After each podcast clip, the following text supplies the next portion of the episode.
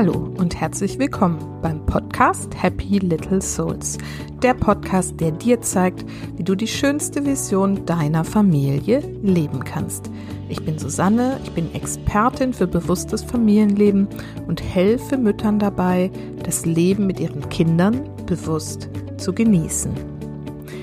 Die heutige Folge ist eine Sonderedition sozusagen. Ich habe sie gestern das erste Mal als Live-Interview aufgenommen und zwar in meiner Facebook-Gruppe Happy Little Souls. Und in dieser Gruppe könnt ihr dieses Live als Aufzeichnung, also quasi als Video, auch jederzeit anschauen. Zu Gast im Interview habe ich Sabrina Steiner und wir sprechen über ein nicht ganz einfaches Thema, das aber gut zum gestrigen Totensonntag passt, nämlich Sterben, Tod und Trauer in der Familie. Nach wie vor ist dieses Thema ein großes Tabu, obwohl es wahrscheinlich fast jedem von uns schon begegnet ist in der einen oder anderen Form. Und Sabrina hat es sich zur Aufgabe gemacht, dieses Tabu zu brechen, an die Öffentlichkeit zu holen und vor allen Dingen auch dazu, Informationen bereitzustellen, was man in diesen Phasen des Lebens tun kann und vor allen Dingen auch öffentlich zu machen, wie viel Unterstützung und Unterstützer es genau für diese Fälle im Leben gibt. Darüber sprechen wir heute sehr ausführlich. Zum einen, was für Situationen es überhaupt geben kann im Leben, die uns in der Form betreffen und äh, vor allen Dingen aber dann auch, was wir eben in diesen Phasen des Lebens tun können. Und ganz, ganz wichtig, wir reden auch ganz viel darüber, wie wir quasi prophylaktisch mit diesem Thema umgehen können, wie wir also sowohl uns als auch unsere dann eventuell Hinterbliebenen auf den Tod und das Sterben vorbereiten können, beziehungsweise was wir tun können, damit dann zumindestens und das ist nämlich ein Riesenthema, über das viel zu wenig gesprochen wird, die bürokratischen Dinge schon geregelt sind. Ein ganz, ganz wichtiges Thema und ich bin Sabrina unendlich dankbar dafür, dass sie sich für dieses Thema überhaupt einsetzt und dass sie gestern mir diese Stunde Zeit geschenkt hat, um in meiner Gruppe das Interview mit mir zu führen. Und deswegen stelle ich es euch heute auch hier im Podcast zur Verfügung und ich hoffe, ihr könnt daraus den ein oder anderen sinnvollen, lebensbejahenden Gedanken mitnehmen. Und jetzt geht's los mit dieser Folge mit Sabrina Steiner.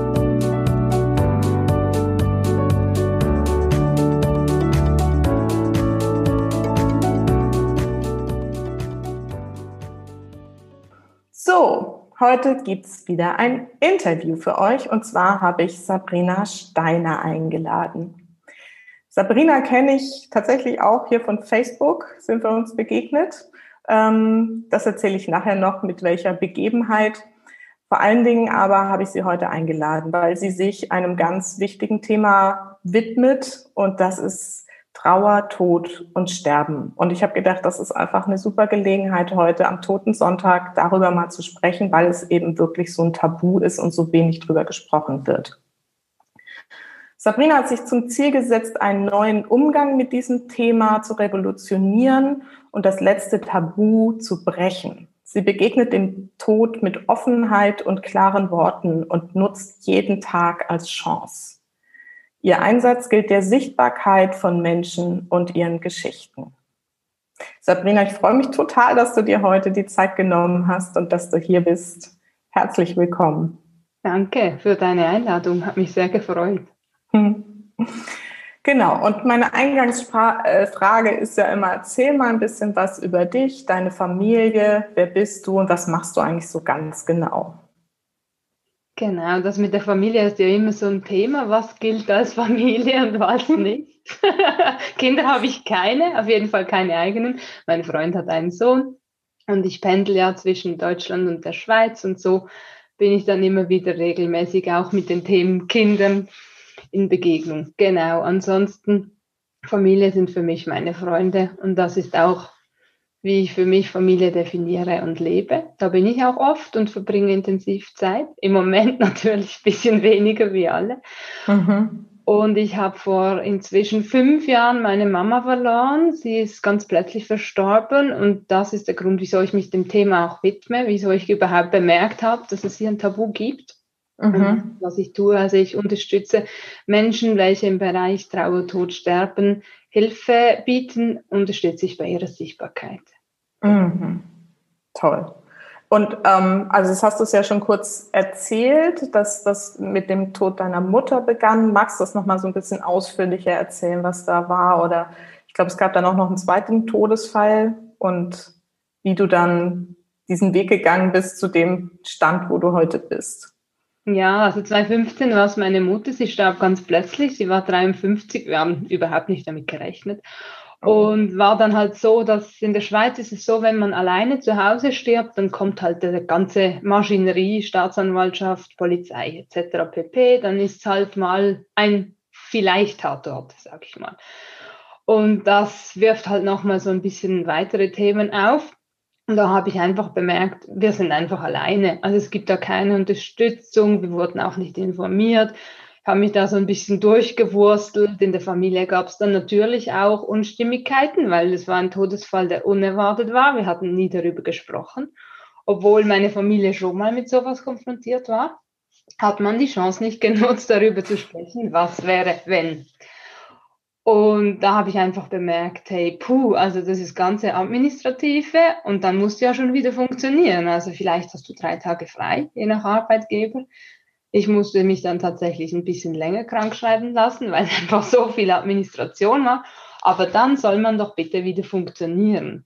Und wenn man wieder funktionieren muss, ist es aber ja doch noch so, dass man mit Vorsicht behandelt wird. Die Leute wissen nicht, wie umgehen damit. Auch die engsten Freunde ziehen sich teilweise zurück, sind überfordert, haben Angst, was Falsches zu sagen, sagen dann lieber nichts. Und das war so die erste Begegnung mit dem Tod. Ich war dann auch ziemlich gestresst, also ich wollte dann wirklich so quasi schnell, schnell, schnell die Beerdigung und durch und weiter. Mhm. So habe ich es auch gemacht. Und dann habe ich den Job verloren, ein paar Wochen später. Mein Opa ist auch noch gestorben, hat mir echt den Boden und den Füßen weggezogen. Habe ich mal eine Auszeit genommen. Ähm, wusste dann so, puh, wie soll denn das gehen? Also, wie soll es weitergehen? Ich will was ändern. Und ein Jahr später bekam dann mein Schwiegervater die Diagnose Krebs. Mhm. Und war dann von der Diagnose bis zum Tod noch drei Wochen. Aber es hat uns niemand gesagt, dass er sterben wird. Also man hat Chemotherapie begonnen und gesagt, ja, ja, kein Problem, der kann wieder nach Hause, er wird wieder gesund. War nicht so. Okay. Und irgendwann nachts hatte mein damaliger, mein ehemaliger Schwiegervater, war es jetzt quasi, also mein Ex-Mann, den Impuls hinzufahren und wirklich nochmal hinzugehen. Und da haben wir dann bemerkt, okay, er wird sterben. Was machst du da? Niemand in der Klinik hat uns niemand irgendwie gesagt, er stirbt. Niemand hat gesagt, was sind jetzt die nächsten Schritte? Was passiert organisch? Was passiert danach? Wir hatten dann Glück und ein Freund der Familie hat uns eine Sterbebegleiterin äh, gerufen. Und das war wirklich so ein changing Moment. Also ich wusste nicht, dass das gibt.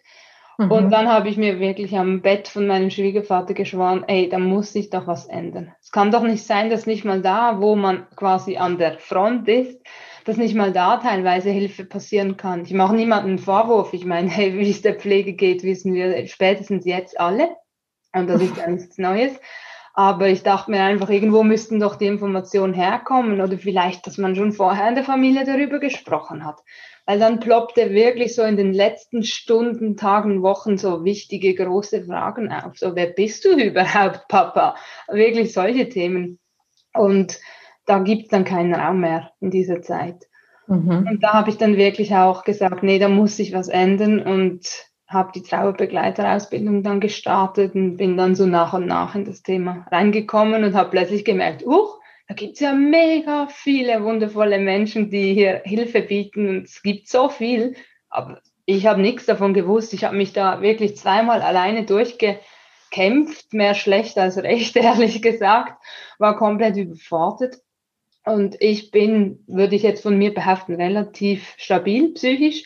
Ich dachte mir dann nur so, was macht das mit jemandem, der vielleicht noch andere Sorgen hat, vielleicht noch Geldprobleme, vielleicht Kinder. Das hatte ich ja nie. Ich konnte mich quasi um mich selbst kümmern und dachte, das muss einfach sich was ändern. Ja, so kam das. Jetzt hast du zwei Begriffe gerade gesagt, einmal ein Sterbebegleiter und einmal ein Trauerbegleiter. Das ist die Ausbildung, die du dann selber auch gemacht hast. Ist da ein Unterschied oder? Ja, also die Sterbebegleitung und das noch ganz wichtig zu differenzieren, vor allem für mich als Schweizerin, ist nicht Sterbehilfe, mhm. sondern ist eigentlich eine Lebenshilfe. Und zwar für die letzte Phase des Lebens, wenn man gehen muss oder darf oder will, ist ja immer ein bisschen unterschiedlich.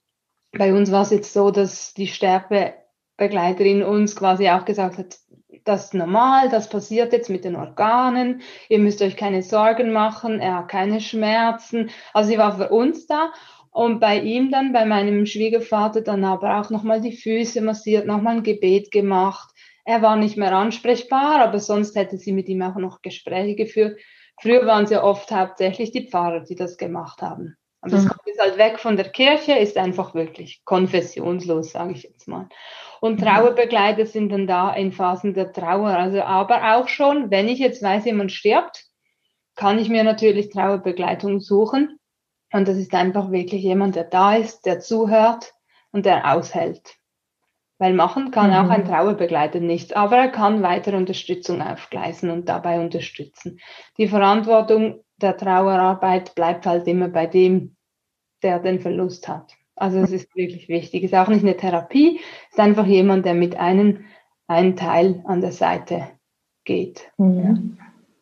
Bleiben wir mal noch ein bisschen bei diesem Thema Sterben. Das finde ich nämlich fast, fand ich jetzt so in, in meiner Geschichte fast noch dramatischer als ähm, dann die Trauer, wo ja schon, wo man weiß, es ist jetzt vorbei, man kann es jetzt irgendwie dann ne, einfach bearbeiten und verarbeiten, aber während des Sterbens also ich hatte ja selber die Erfahrung mit meinem Vater, der auch die Diagnose Krebs bekommen hat und bei ihm hat es noch drei Monate gedauert, bis es soweit war. Und das war echt auch ein sehr unschönes Sterben. Also die Hälfte der Zeit mindestens hätte er sich mal besser irgendwie, sage ich immer, komplett sparen können. Ähm, wollte aber nicht, warum auch immer. Und ähm, ich finde so, diese Phase finde ich so schlimm für die Familie. Ich habe es auch jetzt nochmal mitgekriegt, als ähm, unsere Tagesmutter in diesem Jahr gestorben ist. Auch das war ein Prozess, der sich ein halbes Jahr hingezogen hat und wo alle, das weiß ich, einfach auch sehr, sehr gelitten haben. Vor allem sie selber auch. Also für die Sterbenden ist das ja auch so ein schwieriger Prozess. Ab wann geht denn diese Sterbehilfe los, wenn man da jetzt jemanden sich mit an Bord holen möchte? Also die Sterbebegleitung mhm kann man das immer sich, ja, ich bin da immer ja, wichtig, wichtig. Ich bin vorbelastet als Schweizerin. Ich wurde schon öfter oft damit konfrontiert, ob das das ist, was ich tue. Ähm, nee, also kann man sich eigentlich wirklich recht früh auch dahin wenden.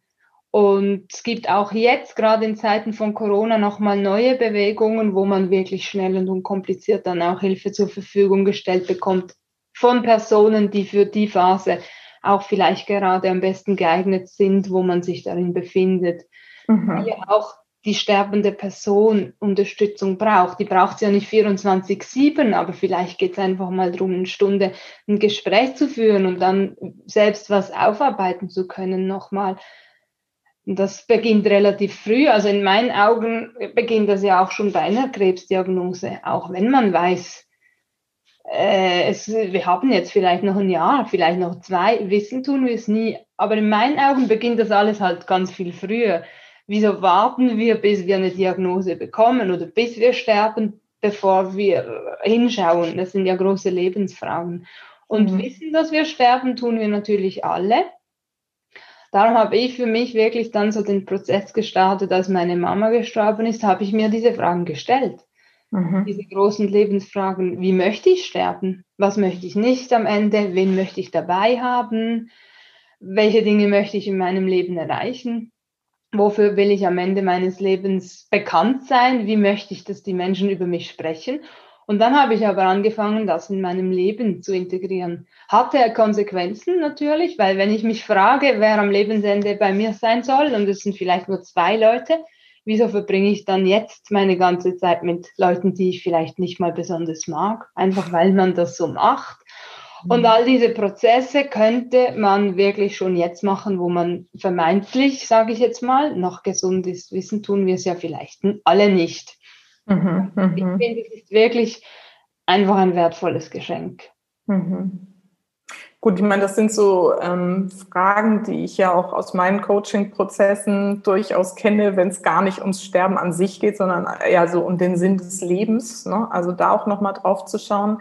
Und was glaubst du denn, ist es auch ein Generationsthema, wie viel über das Thema gesprochen wird oder nicht? Also ich, wir haben ja gerade im Vorgespräch hatten wir, habe ich ja kurz erzählt, dass es eben bei meinen Eltern auch so war, dass sie dann, obwohl die Diagnose da war und das irgendwie klar war, worauf es hinausläuft, die sich trotzdem nicht die Zeit genommen haben, mal darüber zu sprechen, wie eine Beerdigung aussehen soll oder ne, auf welchem Weg das was hinterher sein soll. Also es wurde gar nicht drüber gesprochen. Kennst du das? Ist das so typisch für die Generation? Ist das in den nächsten Generationen anders oder warum ist es überhaupt so?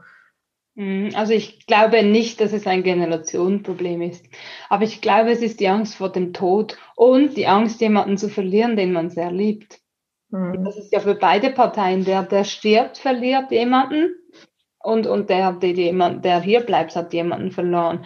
Und diese Angst ist es, glaube ich, die Angst vor dem Tod und die Angst vor dem Verlust. Habe ich aber auch viel von Jüngeren, die sagen, wenn die Mama dann kommt und sagt, hey, ich möchte jetzt wirklich mal, dass wir den Ordner durchgehen, weil die Fragen, die in dem Ordner stehen, die machen dann auch nochmal viel. Und dann sagen wirklich Junge zu mir, kannst du das bitte mit meiner Mama machen? Ich möchte nicht darüber reden, ich möchte nicht mhm. mich damit auseinandersetzen. Ja, mhm. das ist wirklich so diese, dieses Bewusstsein, dass alles endlich ist. Ja.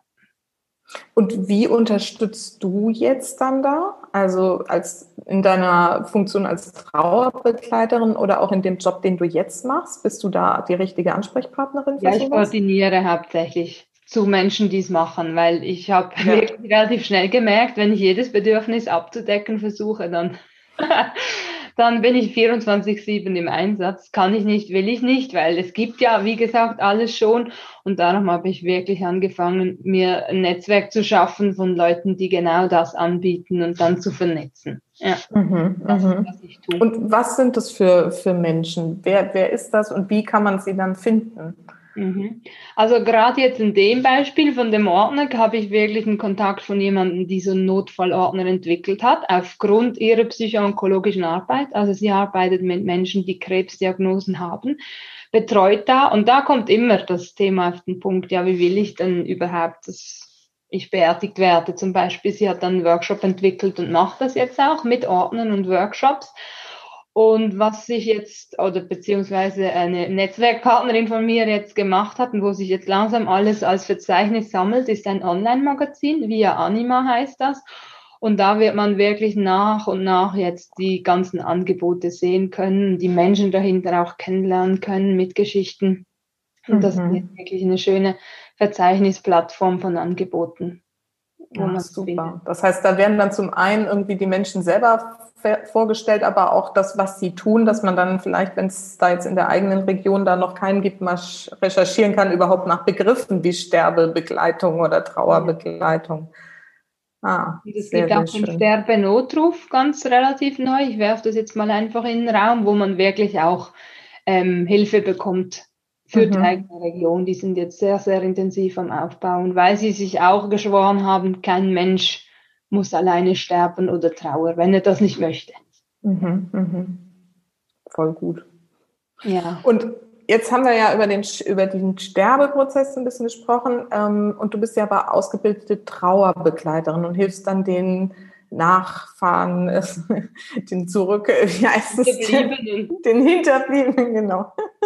Ich sage gerade, ey. Genau, die Hinterbliebenen, denen hilfst du ja dann in der Trauer. Wie hast du da irgendwie Tipps, was, was da wichtig ist in dieser Phase? Also was ich für mich wirklich als das Wichtigste herausgestellt habe, und eigentlich auch keine Überraschung für alle, die achtsam umgehen, ist, dass die Selbstfürsorge hier am Ende auch wieder das ist, was zählt. Gerade in der Trauer ist es oft so, dass man macht für andere. Man macht, weil man vielleicht für den Verstorbenen etwas versprochen hat.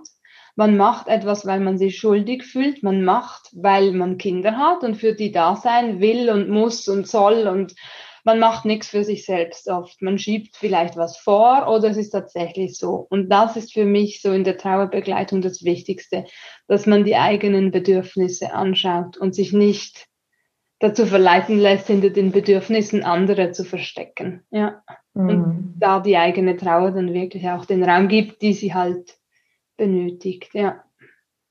Jetzt ist es ja aber nicht immer so einfach. Ne? Also wenn ich an meine Situation damals mit meinem Vater denke, da hatte ich irgendwie meine Tochter, die irgendwie gerade in die Schule gekommen war. Ich hatte mein Baby, was gerade ein halbes Jahr alt war, ähm, beziehungsweise erst ein paar Monate, als, als die Diagnose kam. Und ich war auch schon irgendwie wieder schwanger. Das heißt, es gab wahnsinnig viel irgendwie mhm. zu tun. Was rätst du denn in so einer Situation, gerade wenn Kinder noch da sind? Ich denke, so eine Trauerbegleitung, so wie ich sie gemacht habe, war immer eine Stunde. Weil mehr mhm. verkraftet es auch nicht. Und so diese Stunde oder je nach Flexibilität von Trauerbegleitern vielleicht auch mal eine halbe Stunde oder flexibel via WhatsApp. Heute ist ja alles möglich, liegt meistens irgendwo drin. Und wenn es auf dem Weg ist, wo man das eine Kind in die Schule fährt, wo man aber sagt, hey, das ist jetzt meine Stunde am Telefon und mhm. diese Stunde ist ja dann schon bewusst etwas für sich selbst getan. Und ich denke, da fängt es einfach an. Und diese Stunde sich irgendwie frei zu schaufeln oder halt dann auch mal zu sagen, hey, und ich glaube, das ist das, was uns allen schwerfällt, ich brauche Hilfe. Ich brauche jetzt eine Stunde Entlastung, weil was gerade in der Trauer oft der Fall ist, bei einem Todesfall, das Umfeld will ja helfen. Das wendet sich ab, weil es weiß, es gibt nicht mehr, was helfen kann oft, weil die Person ist verstorben und du als Trauernder willst ja nur etwas. Du willst die Person zurück. Und hier kann keine Hilfe stattfinden. Aber in praktischen Dingen kann Hilfe stattfinden. Eine alte Tradition, die ich zum Beispiel super finde, ist, wenn jemand stirbt, organisiert sich die Gemeinde und jeden Tag bringt jemand was Warmes zu essen vorbei. Mhm. Weil wenn jemand stirbt, also du, du kannst nicht mehr kochen. Du kannst nicht, ich konnte nicht mal mehr duschen. Also ich, bin wirklich nur noch so Bett, Sofa, Bett, Sofa. Wie gesagt, ich hatte keine Kinder, ich konnte mir das erlauben. Aber mit Kindern, du, du bist nur noch am Machen, am Tun. Und wenn jemand dir was Warmes zu essen bringt, sind es halt wirklich mehrere Aspekte. Du musst nicht einkaufen. Du musst dich dem im Moment nicht stellen, weil es wird immer vorkommen, dass es Menschen gibt, die die Straßenseite wechseln, wenn du kommst nach einem Verlust. Du fühlst dich dann noch zusätzlich falsch, wie eine ansteckende Krankheit. Und du musst nicht kochen und dir überlegen, was kochst du. Also diese Alltagssorgen sind mal weg. Du hast was Warmes zu essen. Du isst dann meistens auch, weil das das Erste, was wegfällt. Und du hast wirklich so diese Solidarität. Und oft ist es dann auch so, dass die das nur vor die Türe stellen, weil den Kontakt, der geht vielleicht schon nicht mehr für beide mhm. Parteien. Aber diese Dinge, da wirklich auch Hilfe anzunehmen oder einzufordern, ich glaube, das ist so das, der erste Schritt. Mhm. Und da helfen dann so Trauerbegleiter, das auch dafür zu sorgen, dass erstens vielleicht sowas stattfindet oder vor allen Dingen auch, dass es angenommen wird. Ne? Ja, weil selbst ist man dann ja auch oft gar nicht in der Lage, sowas zu organisieren. Das ist wirklich ein alles an zu viel dann. Das ist mhm. ja ein mhm. Überlebensautomatismus, der dann mhm. ja auch eintritt bei den Überlebenden oder Hinterbliebenen.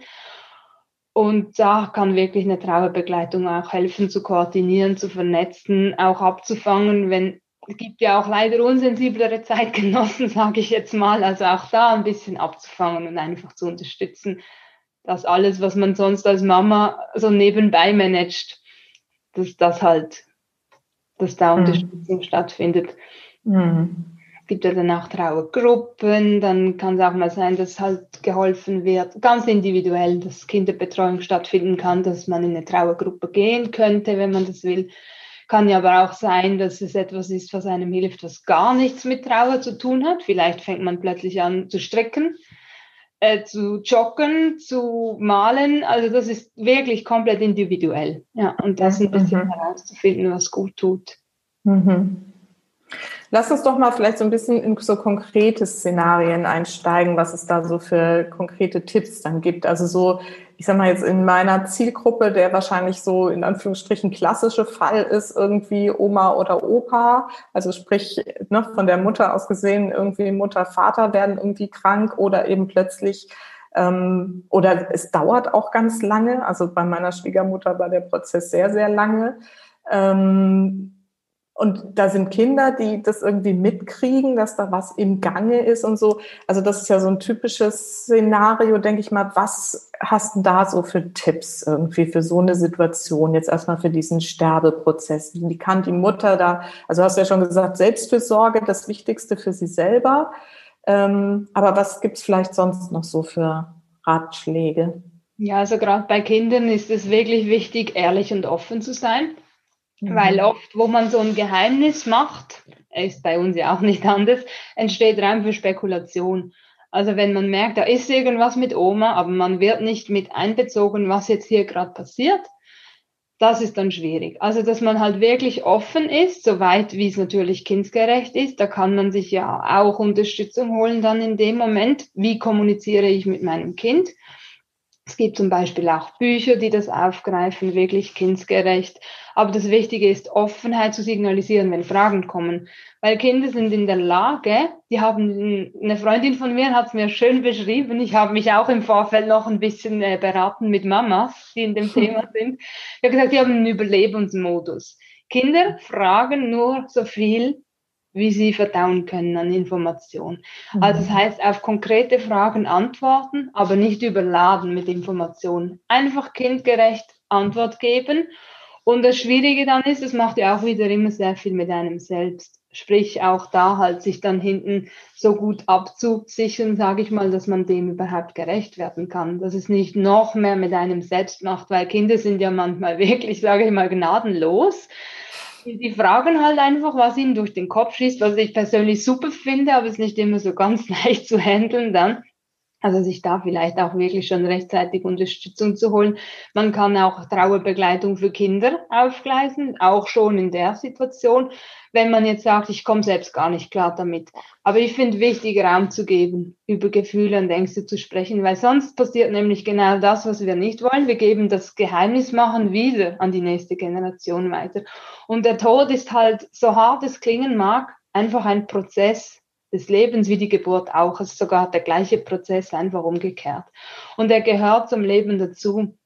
Und je mehr wir halt anfangen, das schon in den Alltag mit den Kindern zu integrieren, äh, natürlich nicht täglich darüber reden, dass Mama mal sterben wird, weil sonst haben wir dann wirklich Horrorszenarien. Ganz schlecht zum Beispiel ist auch, die Oma ist für immer eingeschlafen. Das kann auch schon was auslösen in einem Kind, weil es dann vielleicht plötzlich Angst bekommt vor dem Schlafen oder Angst bekommt, dass die Mama schlafen geht, weil vielleicht wacht sie ja nicht mehr auf. Also wirklich ehrlich zu sein, die Oma ist gestorben. Sie ist nicht für immer eingeschlafen, sie ist gestorben. Das darf man wirklich sagen. Also, mhm. Da auch klar zu kommunizieren. Wie findest du das, wenn man so Bilder nimmt, von wegen, sie ist jetzt im Himmel und schaut auf uns runter oder sowas in der Art? Also ich finde es persönlich, kann es wirklich trostspendend sein. Mhm. Es kommt natürlich immer darauf an, kann jetzt dieses Kind damit was anfangen oder ist es vorher noch nie mit dem Himmel in Berührung gekommen und jetzt plötzlich soll da im Himmel was sein.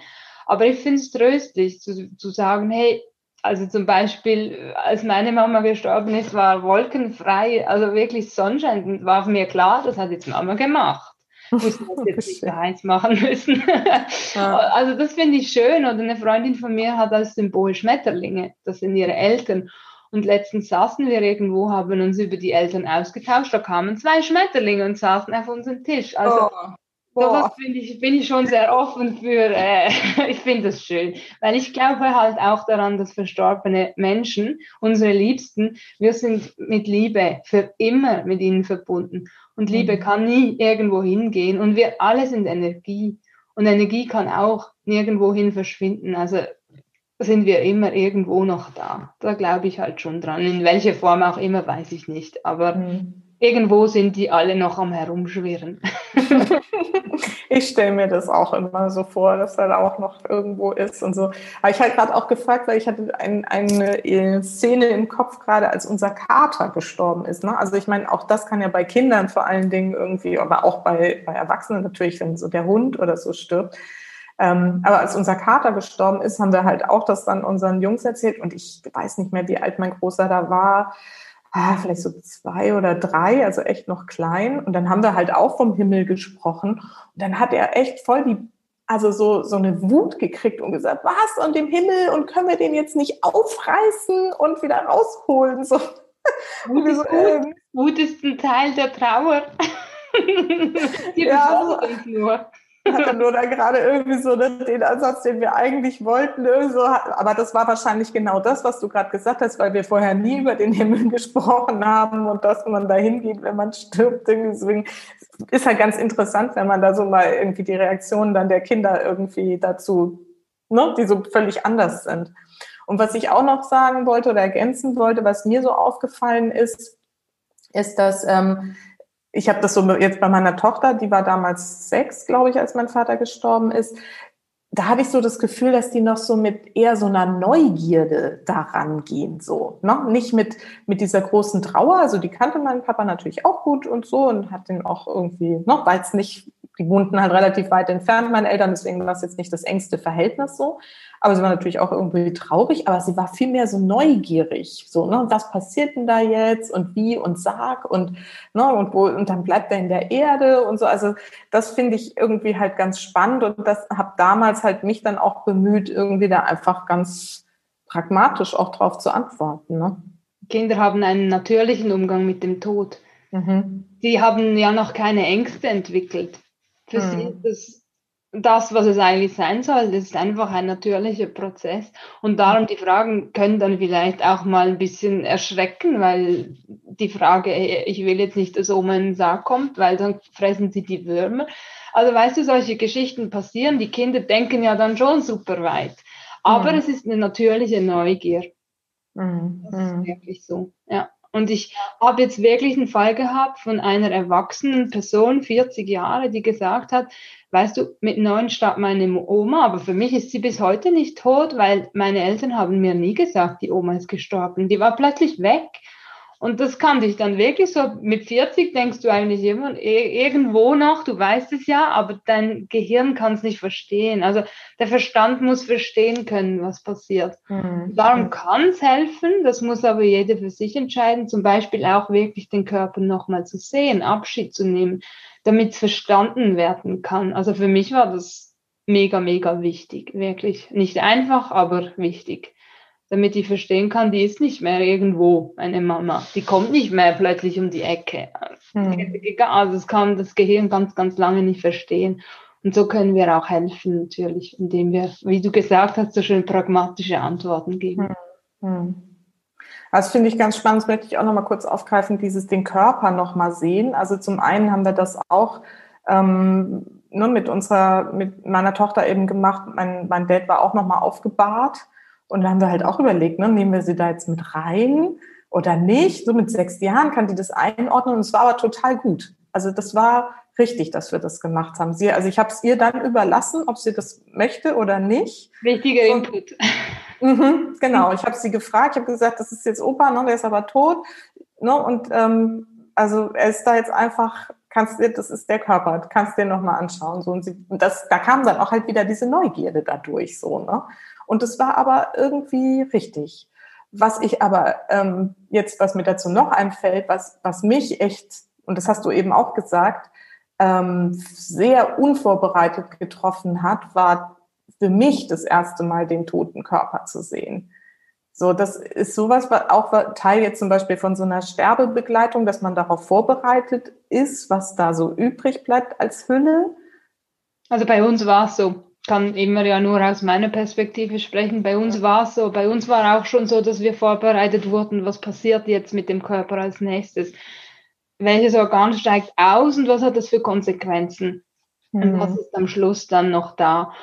Und gerade ähm, halt je nachdem, wenn der Körper schon länger tot ist, merkt man dann halt wirklich auch einen Unterschied zu frisch gestorben, wo ich bei meinem Schwiegerpapa saß und dachte, der atmet doch noch, das, der ist mhm. noch da.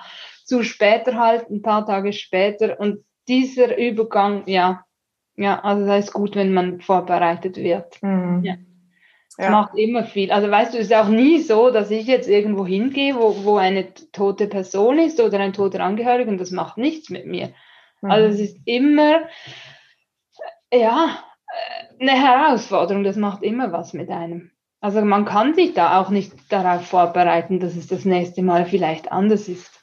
Auch mhm. nicht, wenn man es weiß. Das macht halt einfach was mit uns. Du hast ja vorhin auch so schön gesagt, so wir sind ja alle Energie und die Liebe und sie bleibt ja und so, dann möchte ich jetzt einfach auch nochmal den Begriff der Seele vielleicht irgendwie mit ins Spiel bringen. Glaubst du denn so, dass die Seele da irgendwo im Körper ist und dann den Körper verlässt oder die Energie oder und wie lange dauert das? Hast du da irgendwie so ein Bild, dein, dein eigenes Bild dazu? Ja, es ist völlig individuell. Es gibt ja da auch verschiedene Theorien dazu, dass man sagt, ja, es kommt darauf an, was die Person jetzt quasi noch versöhnen muss. Bei mir war es so, als ich meine Mama das erste Mal gesehen habe, als sie tot war, habe ich wirklich gewusst, das ist meine Mama. Die war noch für mich da. Und danach, ein paar Tage später, war da, das war weg. Es war einfach wirklich ein Körper.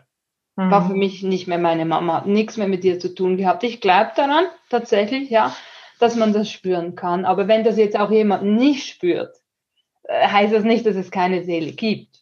Mhm. Also das ist wirklich halt eine Frage von, wie, wie, wie schnell geht die Seele auch weg. Ich glaube daran. Ich weiß nicht, ob es Seele heißt, keine Ahnung. Aber ich glaube, dass wir mehr sind als nur unser Körper und dass, mhm. das, dass man das spüren kann. Mhm. Und man, es gibt verschiedene Theorien von ein paar Stunden bis zu ein paar Tagen, bis zu ein paar Wochen. Also da gibt's wirklich alles. Bei mir waren es jetzt halt, in dem Fall waren es wirklich ein paar Stunden, da war sie noch da und ein paar Tage danach, beim nächsten Mal sehen, war nichts mehr da für mich spürbar. Hm. Also bei mir war es so, dass ich ihn gesehen habe, da war schon, ja, weil ich musste erst hinfahren, ich war nicht da. Also knapp zwölf, 16 Stunden oder sowas.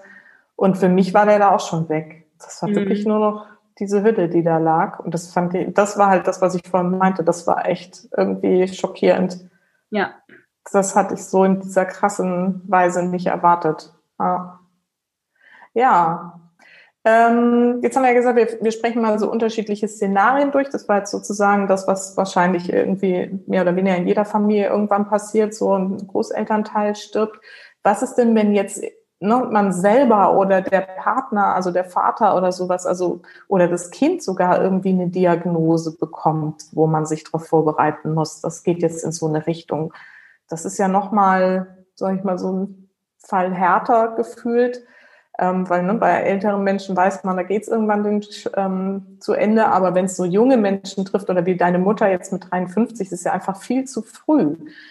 Hast du da noch irgendwie so spezielle Ansätze, was man da dann, wie man da Familien unterstützen kann?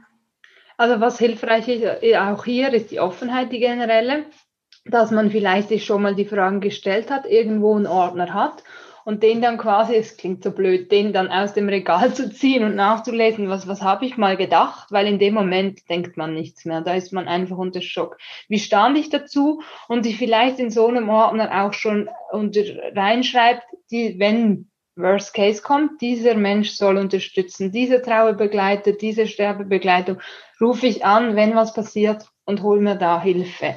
Und die mhm. Person muss es ja dann gar nicht sein, sondern die kann dann auch wieder koordinieren und halt, wenn eine Diagnose kommt, wirklich beim Arzt halt auch anzusprechen, ich bin überfordert, können Sie mir etwas empfehlen? Weil das geht unter oft, weil es geht dann da ja auch schnell um Behandlungen, um Maßnahmen und die haben schon teilweise Informationen, aber das geht einfach unter. Mhm. Da halt vielleicht aktiv zu sagen, hey, könnt ihr mir irgendwas zur Hand geben, wenn es nur ein Flyer ist. Und diesen Ordner, von dem du jetzt gerade gesprochen hast, ich meine, ähm, das ist ja schon ein Schritt wahrscheinlich, den einfach mal anzulegen. Aber hast du da irgendwie zum Beispiel auf dieser Website, von der du vorhin gesprochen hast oder so, gibt's da irgendwo mal so eine Checkliste, wo du sagst, das und das und das wäre irgendwie sinnvoll, irgendwann mal gemeinsam zu klären und das schon mal bereitzulegen in so eine Art Ordner? Ja, es gibt diverse Checklisten. Wir haben jetzt im Moment, glaube ich, im Moment nichts online, mhm. aber unser Netzwerk dann wiederum ähm, wir haben in dem Magazin immer wieder äh, Themen, die aufgegriffen werden. Guter Hinweis. ähm, ich habe wirklich für mich äh, das mit dem Ordner halt relativ schnell gemacht. Nach dem Todesfall, dem immer wieder Auftreten von Todesfällen, habe ich dann direkt den Ordner gemacht. Aber es gibt, wenn man googelt, auch schon relativ viel gute Dinge. Ja. Hm. Wonach muss man da googeln? Ich würde, also ich wäre ja nie auf die Idee gekommen, dass man sowas sinnvollerweise vielleicht mal macht, aber es macht natürlich total Sinn. Irgendwie so Notfallordner, Tod, Richtig. Sterben oder sowas. Also mein, der von, den von meiner Kollegin ist wirklich ein SOS-Notfallordner, der heißt so.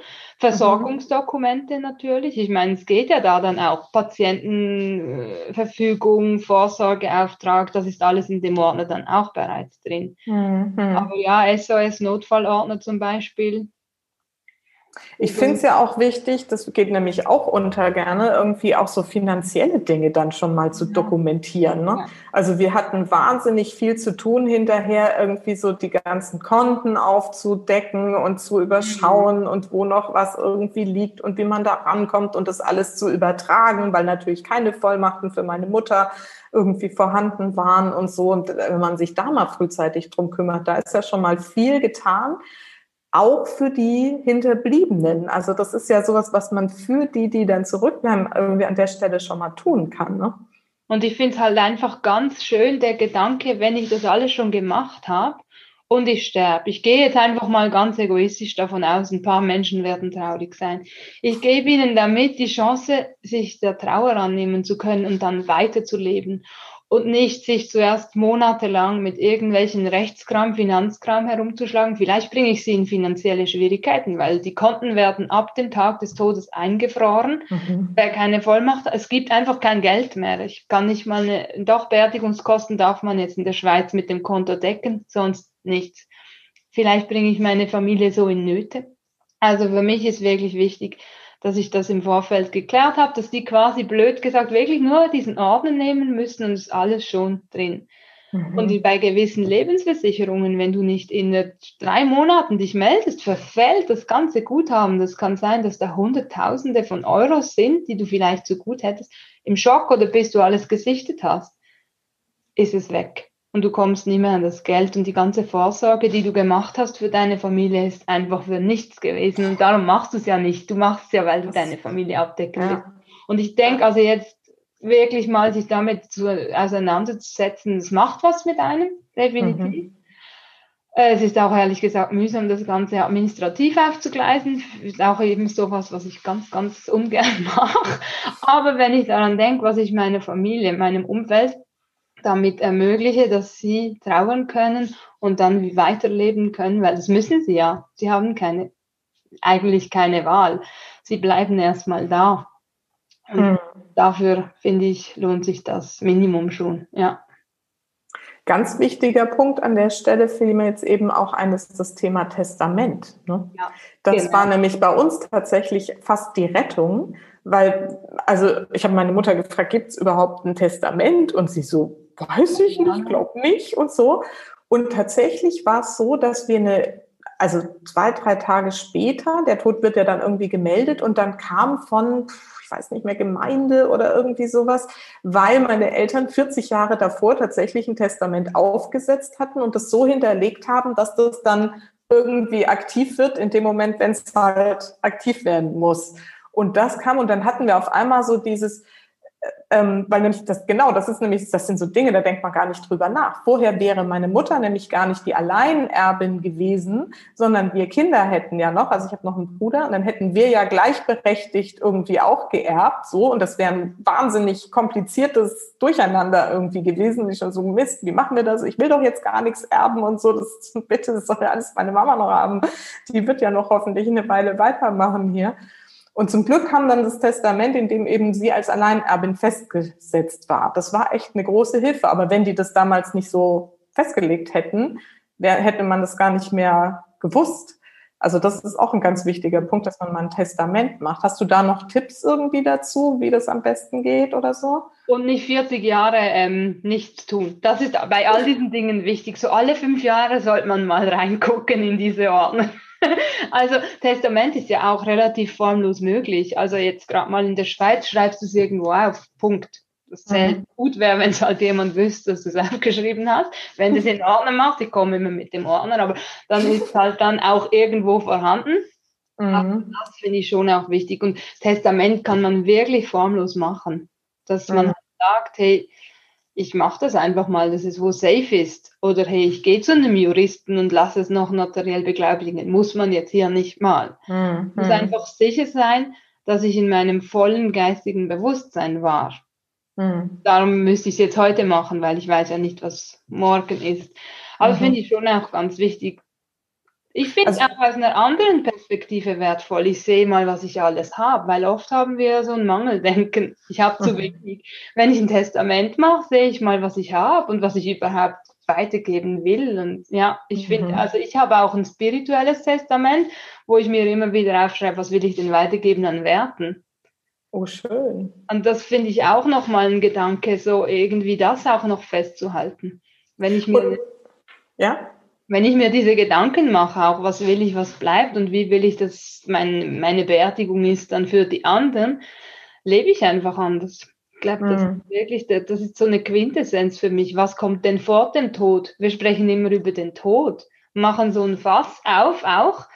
Was kommt denn davor? Das Leben, das haben wir jetzt im Moment. Und das finde ich die Wert, das wertvollste Learning von, von dem Tod. Dafür ist er, glaube ich, da, dass wir das mal endlich verstehen. Dass wir eigentlich wir leben. leben. Wir leben jetzt. Leben und dass wir das Leben leben dürfen und müssen und sollen. Ja, genau. Und unser Leben. Mhm. Das eigene. Und äh, wie darf ich mir so ein spirituelles äh, Testament vorstellen? Also ist das eine, eine, Schrift, die du irgendwie, wo du deine Gedanken niedergeschrieben hast und die du weitergeben willst? Oder was stelle ich mir darunter vor? Ja, ich bin ja eh so ein Notizbuch-Junkie. Ich habe dann einfach eins dafür, ja, wo ich mir halt immer wieder Fragen stelle, welche, welche fünf Werte sind mir besonders wichtig und wie möchte ich danach leben und wie gebe ich das auch weiter, sage ich jetzt mal mhm. als Beispiel. Oder eben, wie möchte ich dass meine Beerdigung aussieht. Das gehört für mich jetzt auch schon unter das spirituelle Testament, dass ich sehe, wie möchte ich, dass das gestaltet ist. Welche Lieder möchte ich vielleicht da auch hören oder dass die anderen das hören. Ich höre dann nicht mehr so viel. Und dann versuche ich das aber in mein Leben zu holen, weil wenn ich doch möchte, dass das an der Beerdigung über mich gesagt wird oder äh, getanzt wird zu diesen Liedern, kann ich das jetzt schon umsetzen. Muss ich gar nicht warten, bis ich tot bin. Ja. Mhm. Und das sind wirklich einfach solche Dinge, die ich mir da, Fragen, die ich mir stelle, immer mal wieder. Ja. Hm. Jetzt hast du ja keine Kinder. Hast du das dann irgendwie festgelegt, wer das bekommt? Also du hast vorhin vom Partner gesprochen mit Sohn und so. Der wird ja dann auch eine nähere Beziehung zu dir haben. Ich muss es ändern tatsächlich. Ich bin auch ein bisschen gerade im Verzug, weil ich habe äh, während dem Lockdown eine Trennung äh, gehabt. Ich war vorher verheiratet, dann ist das alles so geregelt. Ach, jetzt habe ich so mir gerade den Ordner wieder neu bestellt. Mhm. Und wird jetzt alles wieder neu ausgefüllt ab nächste Woche. Also ich darf mich dem auch stellen. Also wir können das auch in einem Kollektiv machen. Ich brauche da ehrlich gesagt immer relativ viel Wein.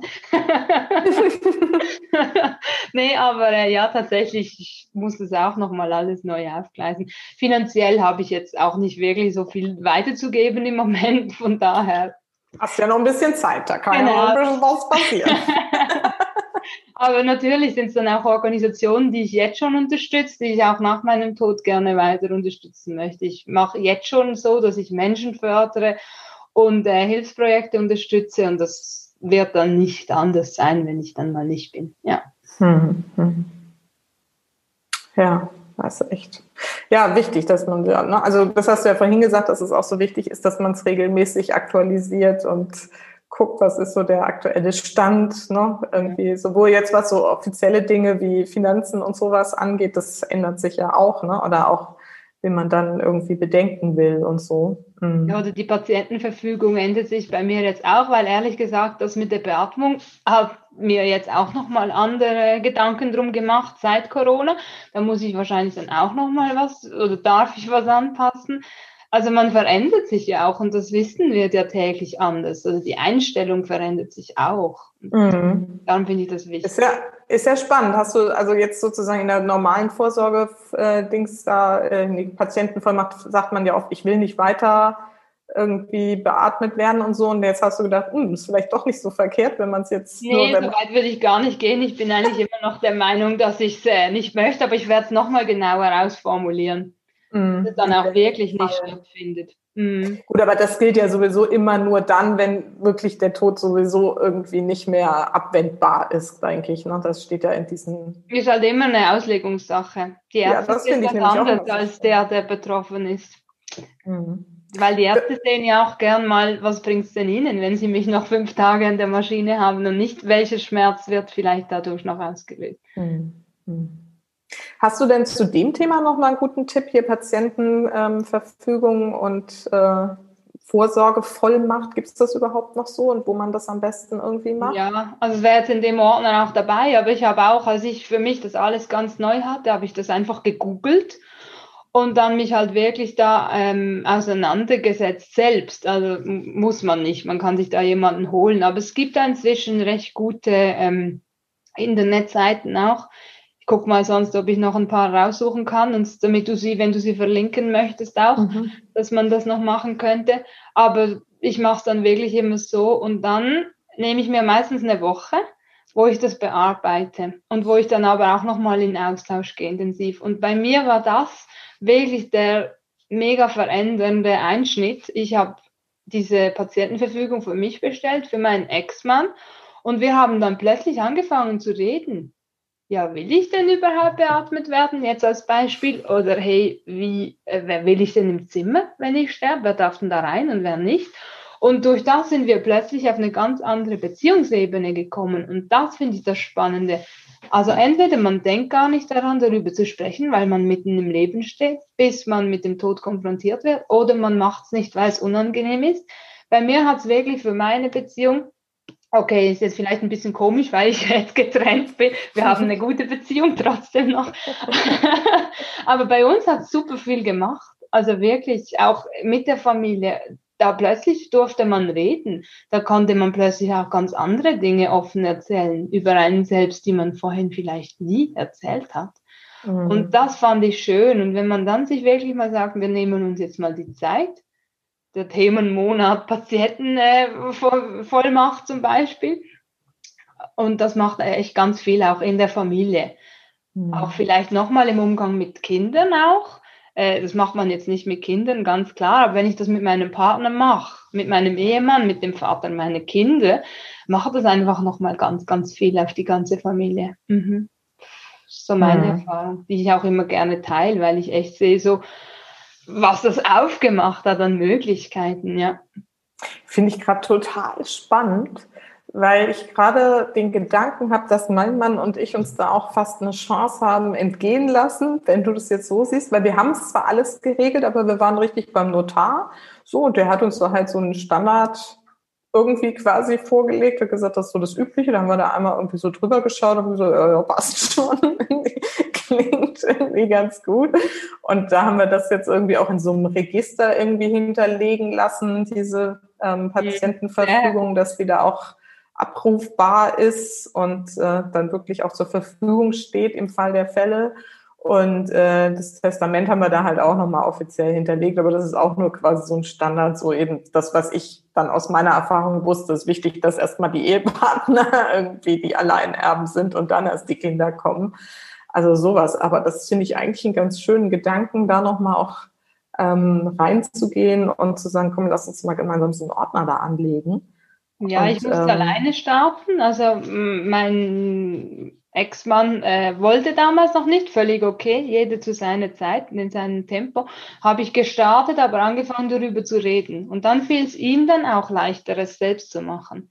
Mhm. Und ich mhm. denke, ja, wenn jemand den Wunsch hat, dass man gar nicht wartet, bis der Partner soweit ist, weil das ist immer Druck, und mit Druck erreicht man ja in der Regel das Gegenteil, sondern vielleicht selbst hat man gesagt, gut, dann hole ich mir jetzt jemanden an die Seite, gehe das mal an und spreche aber darüber, wie ich dazu stehe oder dass ich überhaupt mich damit beschäftige. Und dann kann das ganz viel machen. Hm. Und man kann ja danach immer noch zum Notar oder wenn man, muss man ja nicht zwingen, aber ins Register eintragen, ganz wichtig, gut habt ihr das gemacht. Mhm. Und kann man ja alles immer noch, ja genau, weil ganz ehrlich, in dem Moment, wo die Frage kommt, also bei mir war es echt mal so, bam, ein Hammer. Mhm. Was, was, was, echt? Da könnte ich jetzt meinem Notar wahrscheinlich gar keine Antwort geben oder würde mal vielleicht ein bisschen Taschentücher brauchen. also Hut ab, dass ihr das konntet. ja, irgendwie waren wir da ganz pragmatisch. Also, okay. Und man kann ja das Gleiche danach für die Kinder anlegen, weil bis die 18 sind, muss man das selbst entscheiden und danach kann man sagen, hey, guck, das ist dein Ordner, mach ihn doch jetzt für dich selbst bitte. Mm, mm. Das vergisst man ja auch gerne mal. Diese Diskussion ist zwar ich glaube, das, das, ist unvorstellbar. Unvorstellbar. Also meine Großeltern haben ja beide Kinder verloren, auch mhm. beide unerwartet und beide, wenn man das werden will, zu früh, also beide jung. Und ich kann mir das nicht vorstellen. Und wenn man dann noch solche Entscheidungen treffen muss, mhm. vielleicht kann man das wirklich auch nicht im Vorfeld äh, sich schon darüber Gedanken machen. Aber dass man weiß, hey, wenn was ist, kann ich diese Person anrufen und die unterstützt mich dann auch. Weil ich habe. Also das denke ich auch, weil ich glaube, dass diese, wenn ich da jetzt so drüber nachdenke, oder auch, also ich habe auch in meinem Bekanntenkreis ähm, ne, jemanden aus meinem, aus meinem Jahrgang, der ist irgendwie beim Motorradunfall gestorben, damals mit 21. Eine Freundin, die ich an Krebs verloren habe, die war auch irgendwie Anfang 20 und die Eltern jeweils zu erleben, das ist unvorstellbar, mhm. unvorstellbar. Und ich glaube, was aber an der Stelle jetzt ähm, mir gerade so klar wird, ist, dass dieses, was du vorhin gesagt hast, was dieser Ordner tun kann, dass zumindest dann die Sachen geregelt sind, die einem dann die Zeit lassen, sich mit sich selbst zu beschäftigen und mit der Trauer, dass das einfach echt wertvoll ist, wenn man da schon mal weiß, wen muss ich jetzt kontaktieren, dass man das zumindest einmal sich überlegt. Ja, und ja. es kann wirklich, wirklich auch Eltern und äh, die wissen vielleicht noch nicht mal, wer ist denn jetzt der Freundeskreis meines Kindes. Mhm. Das wissen die vielleicht, bis man 16 ist und dann äh, wird er ja immer größer mhm. und unüberschaulicher. Und wenn ich dann einfach sagen kann, ich entlasse meine Eltern, weil das ist schlimm genug, die müssen nur diesen Teil des Ordners aufmachen, da sind alle Adressen meiner Freunde, die ich dabei haben will und die können einfach nur quasi die Karten dahin schicken und das ist einfach schon mal zwei Tage Arbeit, die man in dem Schock, ich weiß noch, ich weiß noch, als wenn es gestern wäre, wie ich alle durchtelefoniert habe, meine Mama ist tot, meine Mama ist tot. Was musste ich tun? Die trösten. Ich wäre froh, ich hätte es nicht machen müssen. Aber ich bin mhm. ja auch ein sehr pflichtbewusster Mensch. Ich hätte es ja auch nicht machen müssen. Ich habe es halt mhm. gemacht. Aber wenn man das so ein bisschen. Ja, ja.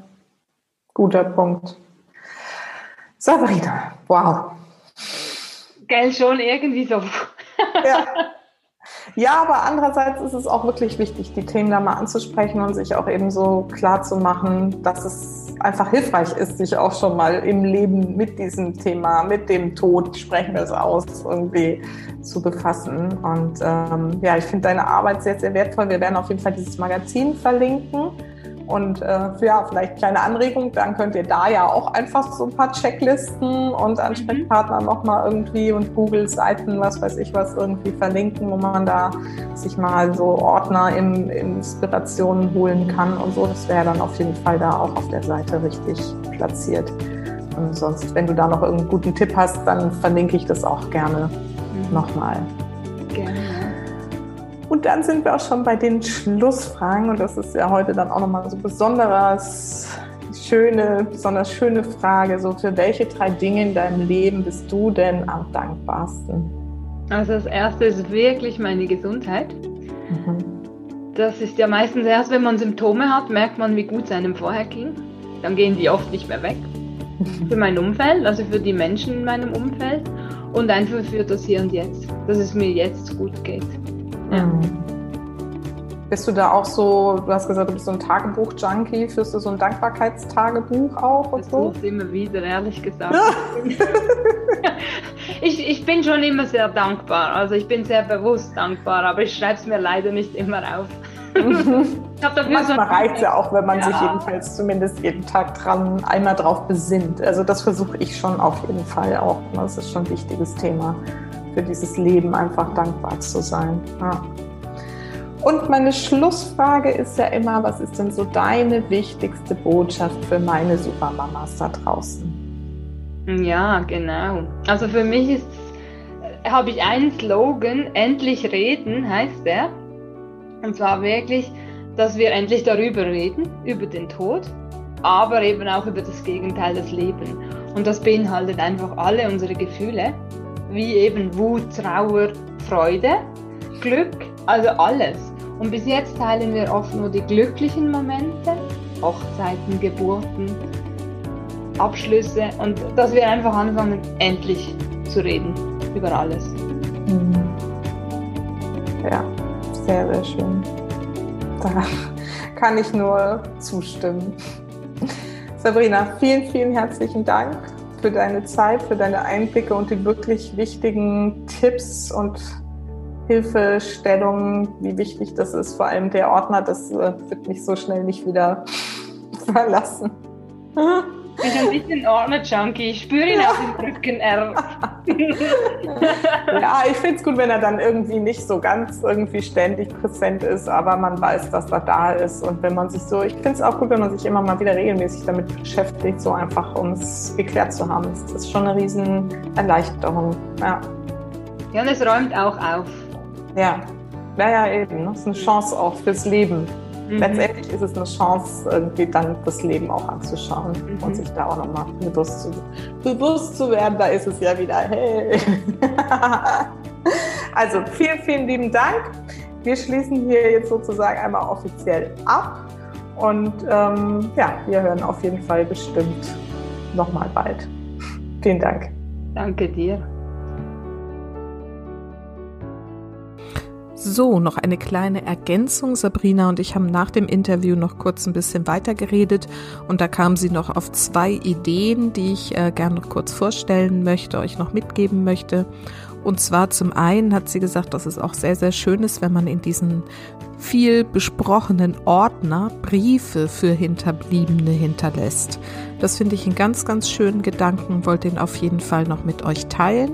Und die andere relevante Information ist, dass es auch sogenannte Notfallkärtchen gibt, auf denen dann nämlich aufgeschrieben ist, dass es überhaupt diesen besagten Ordner gibt und wo der denn auch ist, damit im Fall der Fälle auch der wirklich aufgefunden werden kann.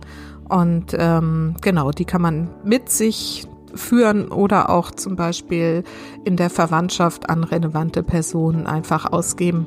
Damit ist das Thema auch wirklich geregelt. Das war noch so die zweite kleine Idee und damit beschließen wir dann für heute diese Folge.